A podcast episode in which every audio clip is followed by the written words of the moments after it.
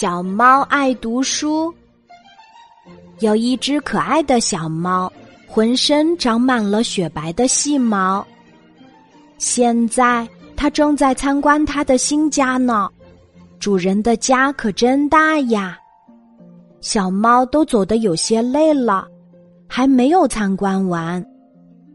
忽然，一个黑森森的大箱子出现在了小猫的前方。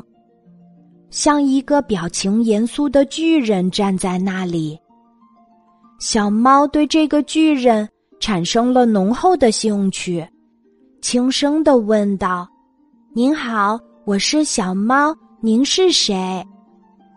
巨人用低沉的声音回答道：“我的名字叫书柜，你是新来的吧？”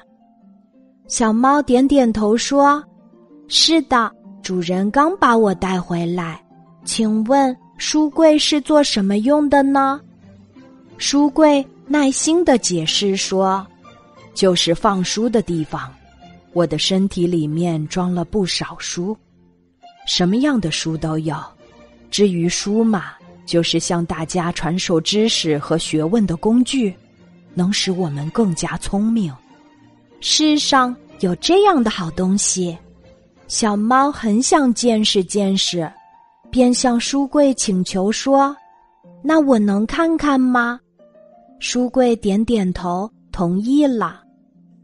书柜热心的给小猫推荐了几本内容比较简单的图画书，小猫专心的看着图画书，遇到问题就问学识渊博的书柜，很快就学到了许多知识。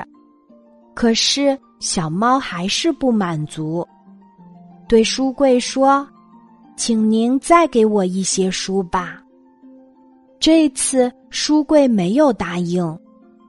书柜说：“现在是你该吃饭的时间了，有了健康的身体，才能更好的学习。”于是小猫又学到了一个新道理。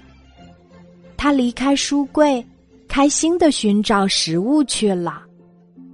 吃完饭，他还得赶回来看书呢。